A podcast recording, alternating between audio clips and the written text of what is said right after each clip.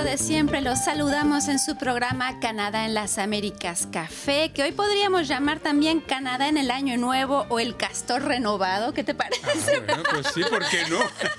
de la nueva década. Les damos la bienvenida a todos ustedes donde quiera que se encuentren y por cual, cualquier medio que nos estén siguiendo, porque hay gente por Facebook Live, por YouTube Live y por nuestro sitio internet. ¿Qué tal? ¿Cómo les va? Y estamos ahora sí. ¿Qué tal? Gracias por acompañarnos. Es un gusto estar con ustedes como siempre.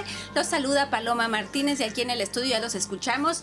Pablo Gómez Barrios. ¿Cómo estás, Pablo? Muy bien, Paloma. Y saludos allá a los que están del otro lado de la cámara. Y tenemos una nueva miembro del equipo latinoamericano de Radio Canadá Internacional, Jessica Chávez. ¿Cómo estás? Mucho gusto en tenerte acá. Muy bien, Paloma. Mucho gusto estar aquí también y pues saludos a todo el mundo. Una nueva amiga amiga. Amiga, miembro del equipo. Estamos muy contentos de tenerla con nosotros hoy. Es el primer programa al que participa, así que con mucho gusto. Bueno, aquí estamos en nuestros estudios de Montreal, como siempre. Hoy en el programa les hablaremos de teatro, de historias de amor y de refugiados, de bicicletas invernales, de rock and roll y cultura punk y también de la ONU que tiene una solicitud particular para, para Canadá con respecto a, una, a, los proyectos energéticos, proyectos de em, petróleo particularmente. Entonces vamos a hablar de todos estos. exactamente, del oleoducto. Del oleoducto Trans Mountain. Entonces vamos a volver con estos temas un poquito más adelante. Pero como ustedes saben, no podemos pasar por alto lo que sucedió esta semana, un evento trágico para Canadá. Canadá está en duelo. Recordemos que el miércoles un avión de la Ukrainian International Airlines Em, se estrelló, se estrelló en territorio iraní. Viajaban en este avión 176 personas, 138 de esas personas venían con dirección a Canadá y 63 eran de nacionalidad canadiense. Entonces es una tragedia que afecta muy particularmente a Canadá. Ha habido mucha preocupación, mucha tristeza a lo largo y ancho del territorio canadiense durante estos días y por supuesto hay pocas respuestas claras a lo que ha sucedido. Sabemos que Canadá no tiene una representación diplomática oficial en Irán desde hace varios años ya, desde el 2012 tengo entendido.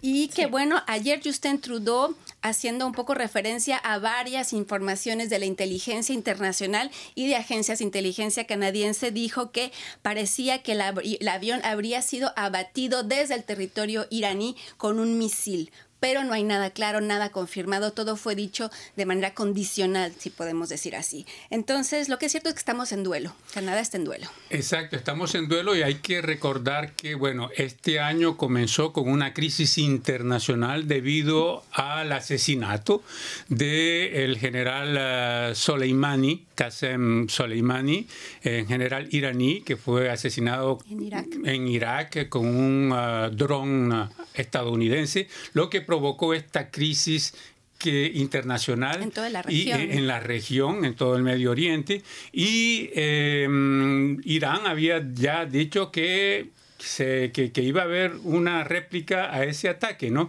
Entonces fue ellos los que bombardearon a su vez con cohetes dos bases militares estadounidenses en Irak.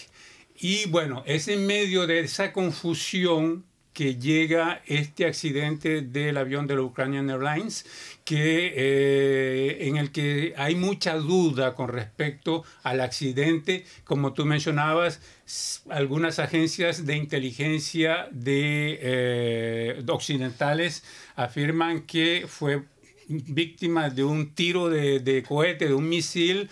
No se sabe exactamente a ciencia cierta mm. qué fue lo que sucedió. No, y todavía Irán sigue negando que fue algún misil de ellos, ¿sí? Porque dicen que es una guerra psicológica en todo este conflicto con Estados Unidos y con Irán. Entonces no se sabe muy bien y pues va esa va a ser una investigación muy larga que va a tomar años y años antes de que hayan respuestas.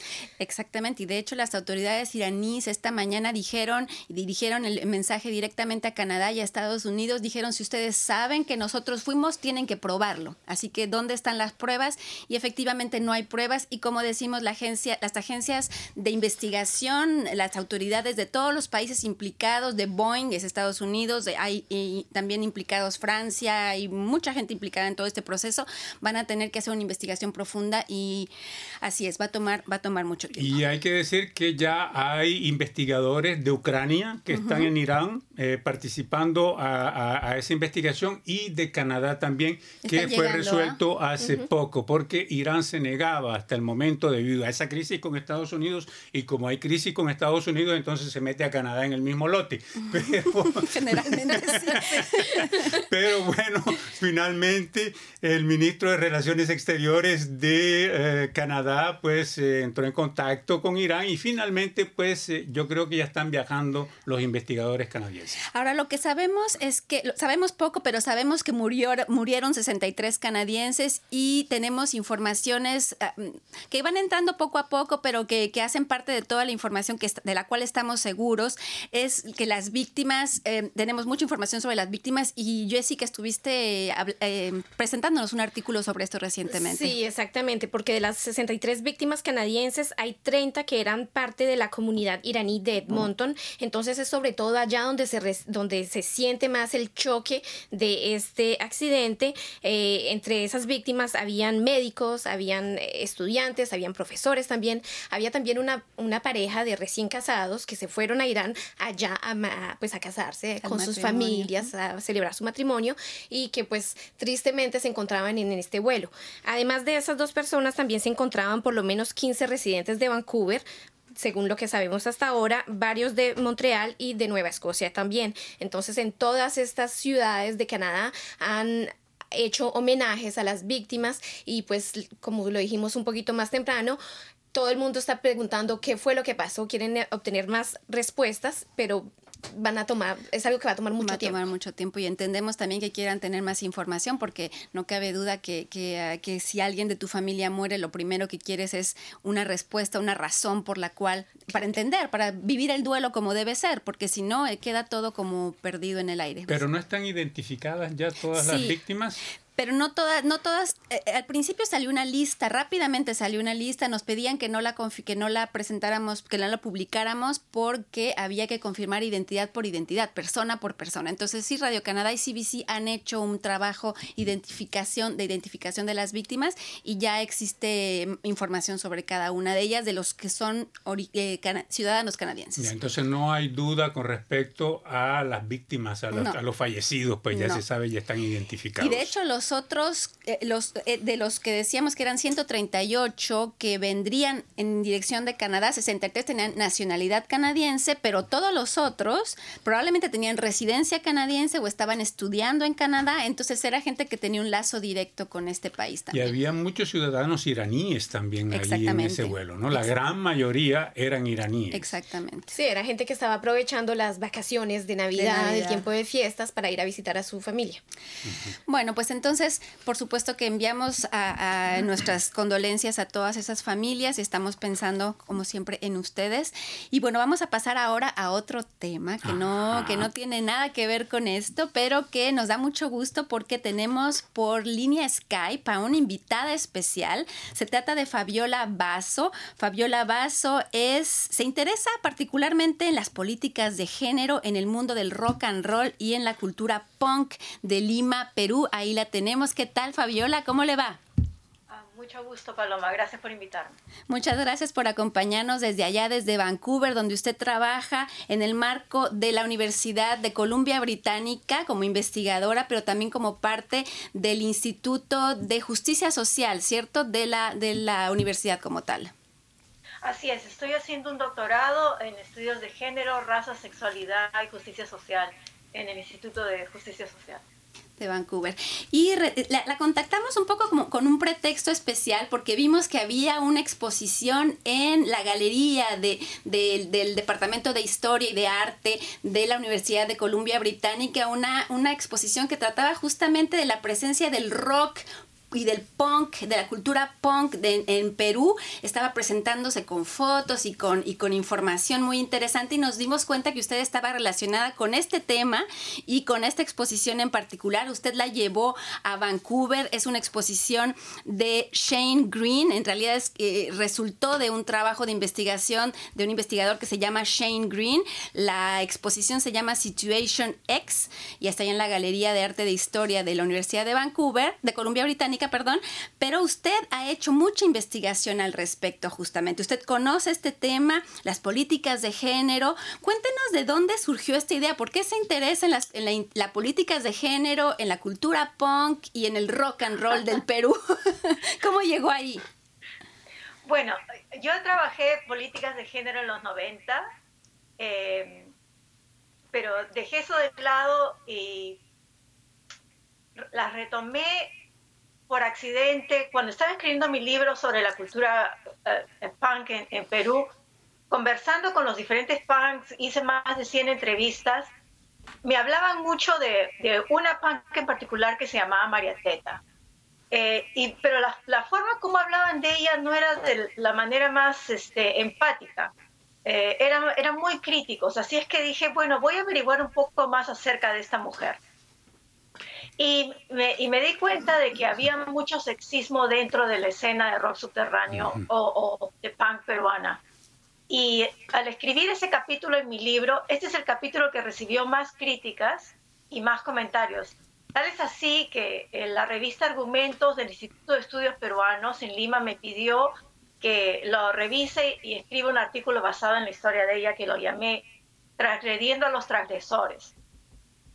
Eh, donde cuento cuál era el, sexismo y la misoginia que se practicaba dentro de la escena punk peruana. Esa es la conexión entre lo que es gender politics y, la historia del punk en el Perú. Entonces ahora con mi siguiente proyecto, y por eso es que he vuelto a la universidad, es examinar qué ha pasado, la evolución de las relaciones de género en todo el rock peruano, no solamente en este periodo de los 80. De acuerdo. Y usted justamente con esta investigación publicó un libro y realizó, como decíamos, una exposición en Lima, Perú, en el 2017. Cuéntenos un poco qué, visualmente qué nos puede dar como imagen una exposición y un libro de, que, trata sobre estos temas en particular. Bueno, esto fue muy interesante porque mi intención inicial, en, en diciembre del 2012 yo fui a Lima a pasar Navidad y mi intención fue voy a entrevistar unos 10, 12 subtes, que son los punk peruanos, y escribir un artículo porque se sabe muy poco sobre eh, la historia del punk en el Perú. Hice, hice tal cosa, regresé a Vancouver y mantuve contacto con los punks. Y cada vez llegaban más y más testimonios, así que me di cuenta, aquí tengo más de un artículo, aquí tengo un libro. Y mientras conversaba con ellos también me di cuenta de que muchos de ellos habían guardado este, los afiches, habían guardado los fanzines, las maquetas, que son los cassettes que ellos grababan. Entonces yo pensé, aquí también tengo algo para hacer una exhibición.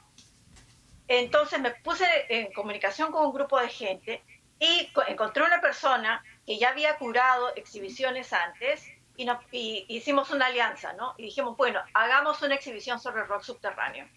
Y eso fue lo que eh, se concretó en el Museo de, Arte Contemporáneo en febrero del 2017, algo que el museo, este museo jamás había hecho. Eh, e, es la primera vez que, lo que es punk hecho en Perú entró a una galería de arte. Y después, bueno, vino, vino, vino el libro después, ¿no? O al mismo tiempo. al mismo tiempo. El museo se comprometió a, a publicarlo eh, en vez de salir un catálogo solo de imágenes, era el libro que, es, que tiene muchísimas ilustraciones. De acuerdo. ¿Tienes Sí, sí, tengo una pregunta para Fabiola. El punk, bueno, primero que todo me acabo de desayunar con que hay punk en Perú y, y, que la música pues está bastante con bastante auge por allá. ¿Notaste alguna diferencia entre el movimiento punk en Vancouver, donde tú te encuentras, por ejemplo, y el movimiento punk en Perú? Bueno, el, el, punk llegó tarde a Perú, mientras en, en, los países anglosajones empezó a mediados de los 70 en Perú llegó a los mediados de los 80. Así que no solamente llegó el punk, llegó el post-punk, llegó el new wave, llegó todo.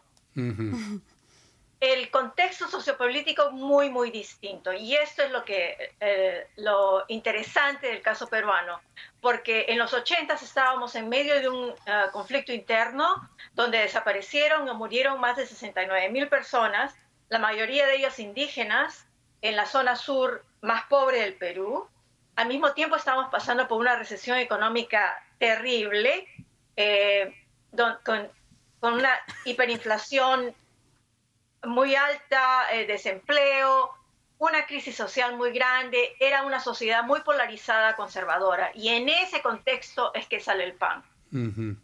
Y bueno, es que es, eh, denuncian ellos esa situación porque sabemos, bueno, la crisis política en, en Perú eh, es conocida.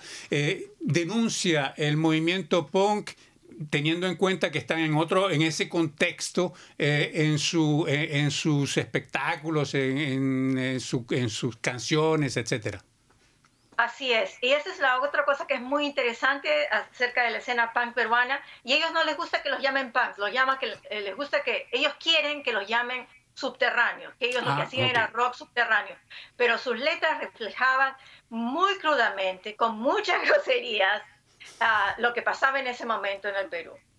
Y, lo, y, lo, que es interesante es, sí, reflejaban la violencia, el conservadurismo, la opresión estatal, la opresión de la familia, la opresión de, eh, de, la iglesia, pero no les hables de cosas de género, esas no eran cosas serias. Ya, porque me imagino que en cuestiones de género eh, hay alguna diferencia, o sea, es, una pregunta, ¿hay alguna diferencia en cuestiones de género entre los punk eh, norteamericanos o canadienses de Vancouver y los de Perú? no, el, las investigaciones de punk demuestran de que sí había mucho sexismo dentro de esa escena, como, como, el, como en el rock and roll en general, como en el rock en general. Sin embargo, el punk abrió las puertas para que entren más mujeres en roles protagónicos, porque una de las características del punk en Perú y en todo el mundo es la ética del hazlo tú mismo. Entonces uno no necesitaba ser músico para entrar. ¿no? A, tocar.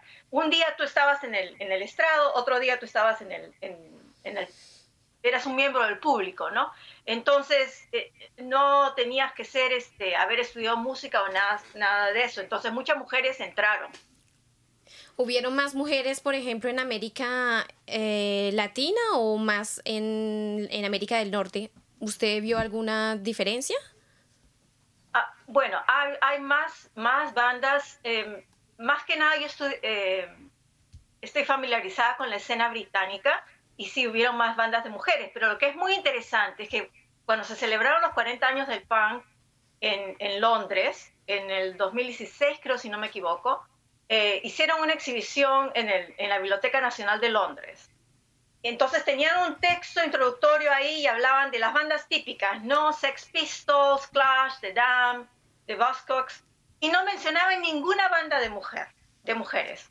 Entonces, ¿qué hizo la guitarrista de la banda de Slits, una banda femenina? Llegó y vandalizó el, texto introductorio y puso los nombres de las bandas de mujeres. Entonces, esta invisibilización de la contribución femenina o de otros géneros también al, al rock.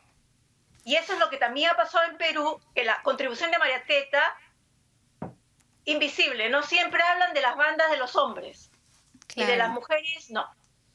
¿Y hacia, hacia dónde va ahora su investigación, Fabiola? Porque, bueno, terminó este proyecto, ya está el libro, ya fue la exposición, está trayendo esta otra eh, exposición de su, de su colega Shane Green, pero ¿hacia dónde va su investigación con respecto a estos temas?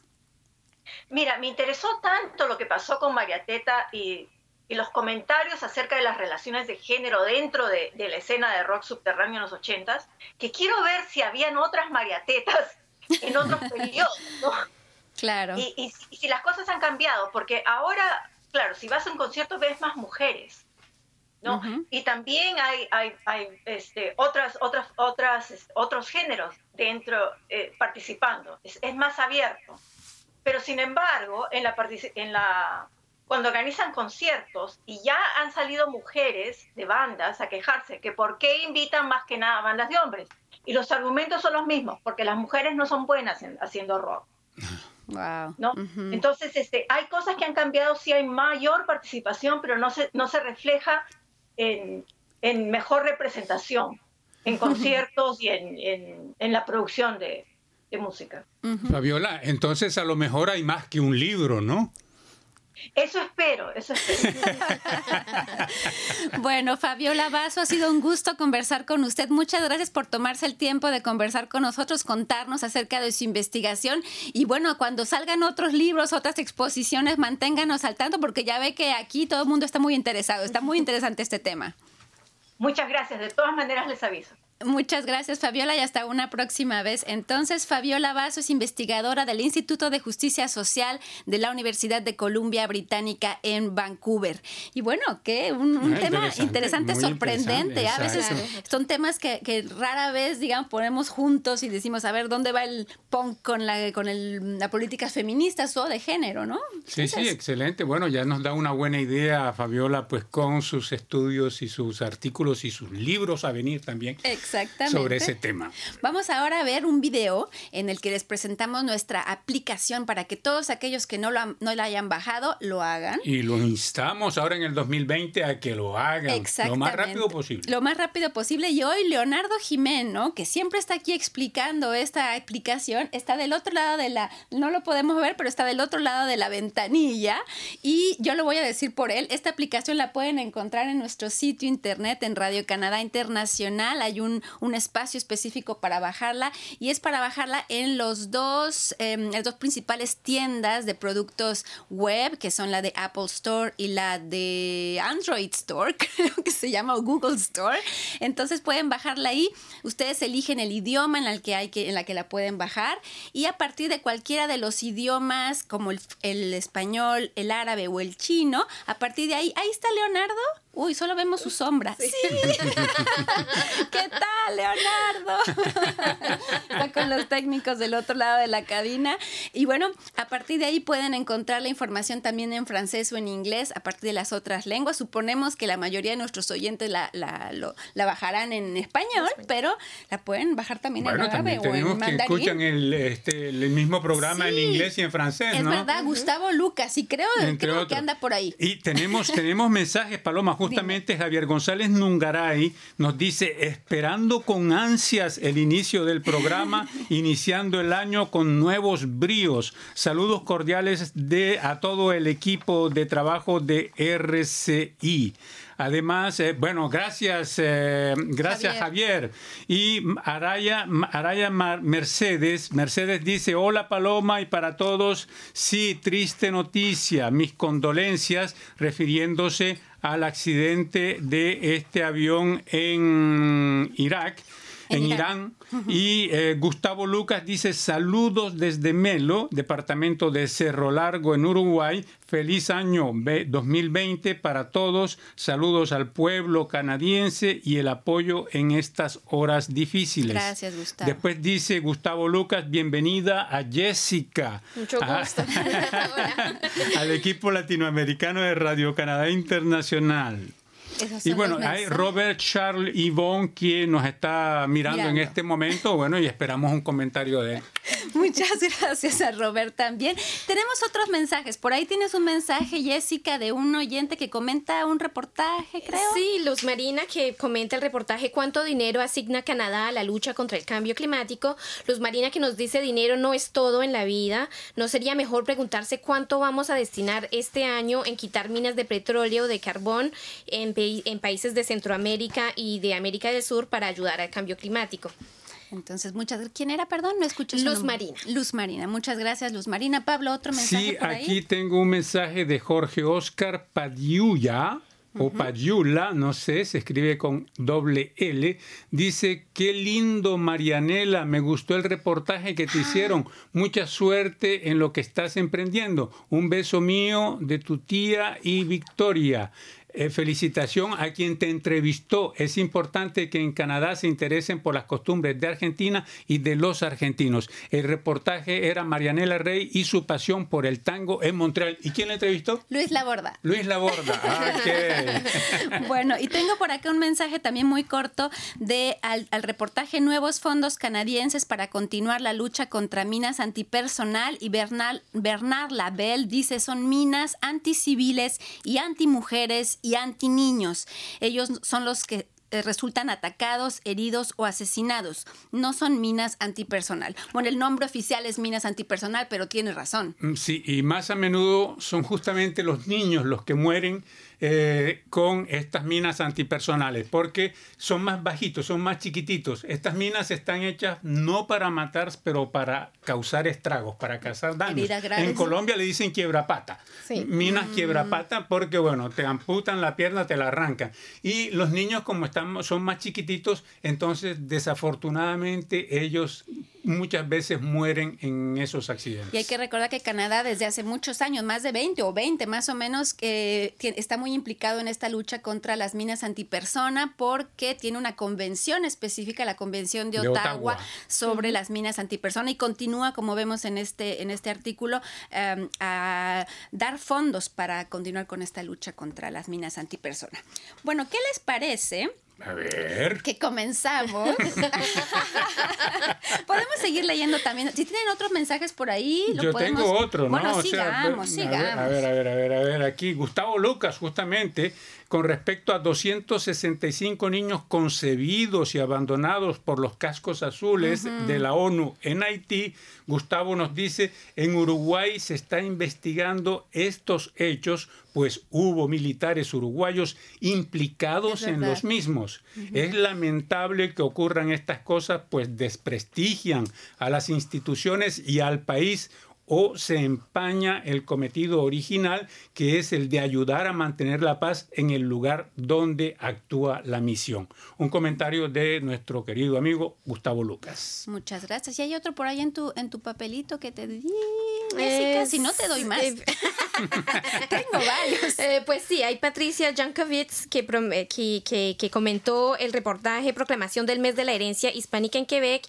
Bueno, que dijo que en su provincia donde vive, que es en Ontario, no hubo ninguna consultación, ningún comentario al respecto del invento del mes de esta herencia eh, hispana, pero bueno, entonces se dice que, que, también toca resaltar los, la, herencia de otros grupos, como de los grupos indígenas, y pues entonces también pregunta qué fue lo que pasó, que por qué no hubo consultaciones en Ontario. Bueno, yo creo que fue de hecho en Ontario que comenzaron las primeras, por lo menos los primeros eh, ¿cómo se diría? Las Como iniciativas. Exactamente, las primeras iniciativas con respecto al mes de la, de la herencia hispana y después como que se, que se cuestionó si era hispano o latinoamericano y después el gobierno canadiense finalmente decidió que sería el mes de la herencia latinoamericana, el mes de septiembre y eso fue a partir, oficialmente a partir del año pasado, del 2019, pero ya había algunas iniciativas en Ontario particularmente pero consultas, consultas no sé. ¿ah? No yo, sé yo no, personalmente no estoy al tanto, pero sigue, sigue existiendo el mes de la herencia hispana, ¿no? entonces ahora hay dos meses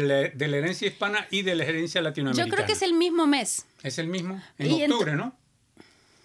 Octubre, octubre, tienes razón. Yo dije septiembre, pero es octubre. Es octubre y lo estuvimos celebrando por primera vez también aquí en Montreal a partir del año pasado. Entonces, bueno, consulta, tal vez lo que hicieron fue consultar a ciertos líderes de algunas de las, de algunas de las comunidades latinoamericanas en Canadá, porque si el, Parlamento canadiense decidió eh, decir que sí, que estaba ya establecido como tal, es porque hubo algún tipo de, pues de intención que se vio por todo el país, probablemente. Así que gracias a Patricia. Pablo, eh, ¿Tienes por ahí algo de los oyentes? No, bueno, pues eh, el que el último que leí fue el de nuestro amigo Gustavo Lucas. Hasta el momento estamos a la espera de los demás.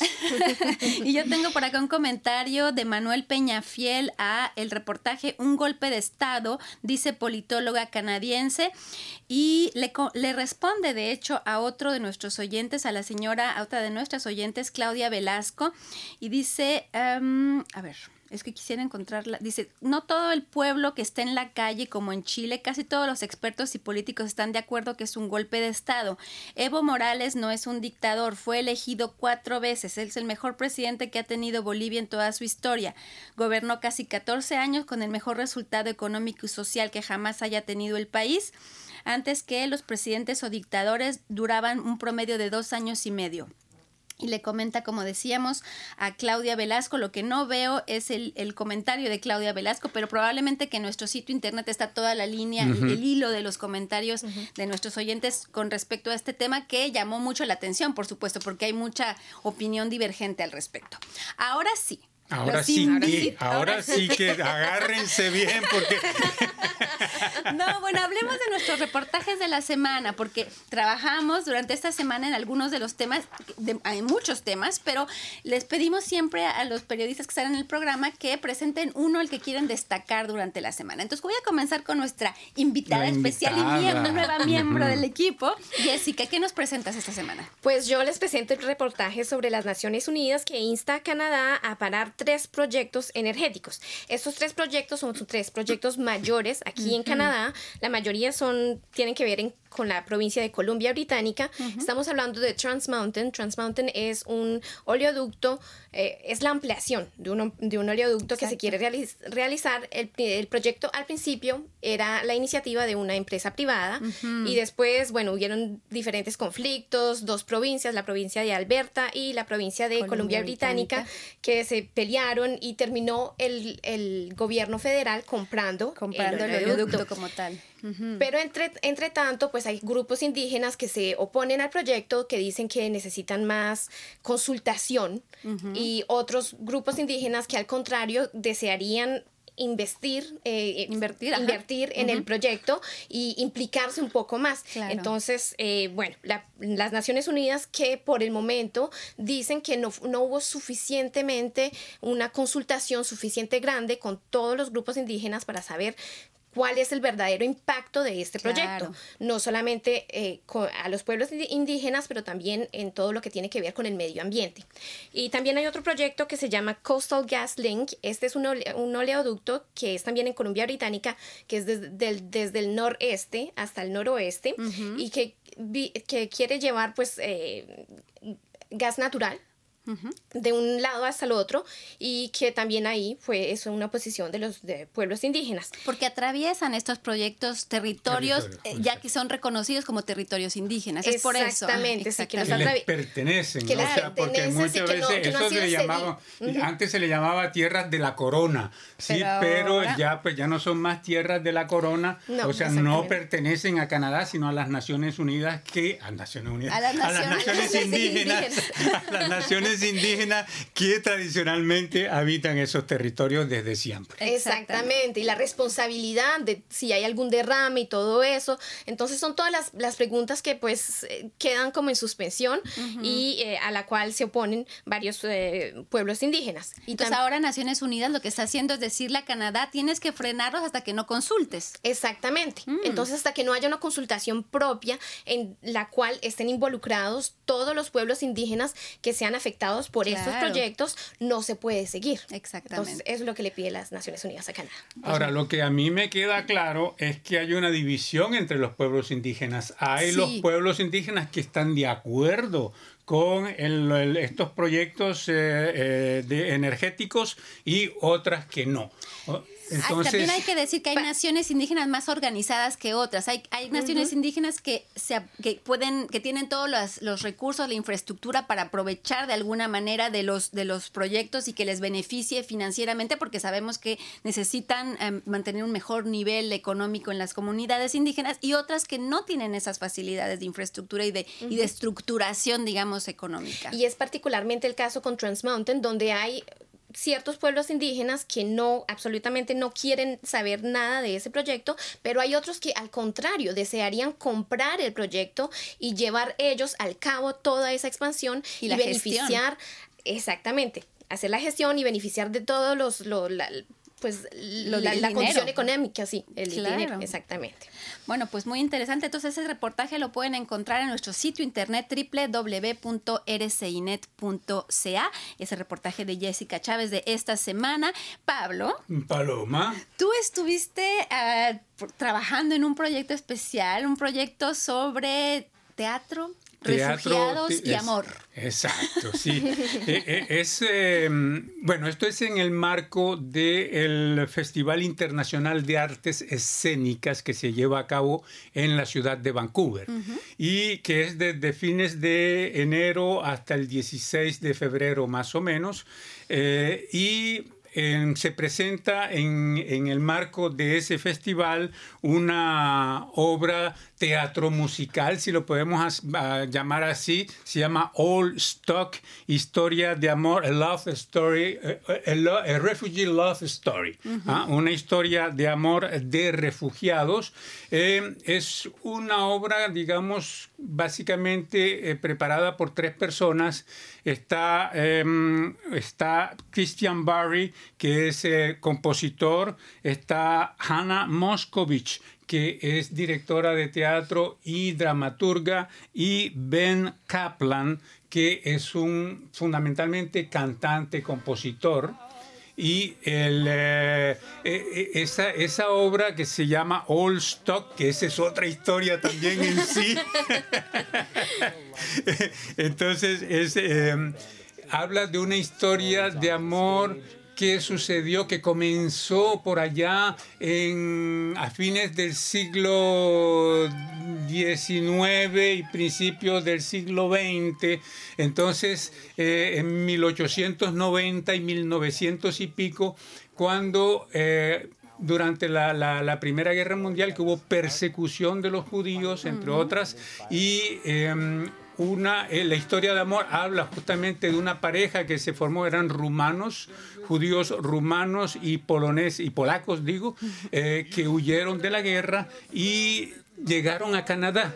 Llegaron a Canadá por separado a Halifax a Halifax. Estamos escuchando, el que estamos viendo en la pantalla en este momento es Ben Kaplan, que es el, que canta, el que interpreta la música.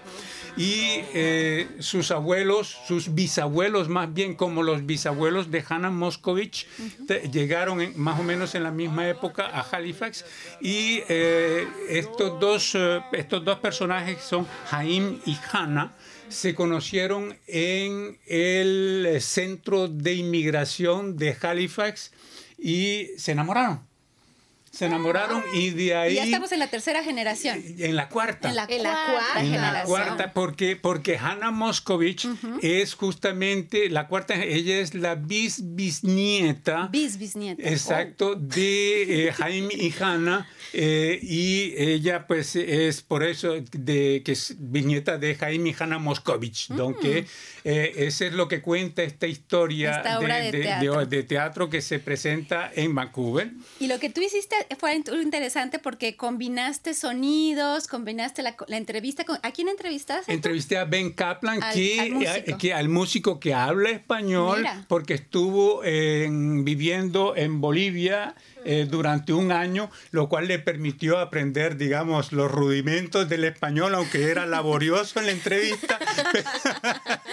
Pero bueno. Pero bueno, salió bien. Entonces tenemos el testimonio de él, que es un músico fantástico. En este, para hacer ese reportaje estuve haciendo bastante búsqueda y bueno, en el, en el reportaje, si lo ven, hay, hay canciones. Las canciones que se escuchan son las canciones de, interpretadas por, Ben, Kaplan, que tiene una voz así como la de Tom Waits y es muy, muy interesante. Entonces, pues me parece que sí, bueno, si quieren conocer un poco la música que hace eh, Ben Kaplan y la historia de Jaime y Hannah y esa historia de amor, pues que vayan a nuestro sitio www.rcinet.ca y Leonardo, Leonardo nos habla de la feria tecnológica más grande, parece que del mundo, me imagino, más grande y que presenta novedades tecnológicas muy importantes. Leonardo no está aquí para contarnos, pero lo que es cierto es que ahí podemos ver algunas de las imágenes. La, feria como tal tiene lugar en Las Vegas, por lo que creo.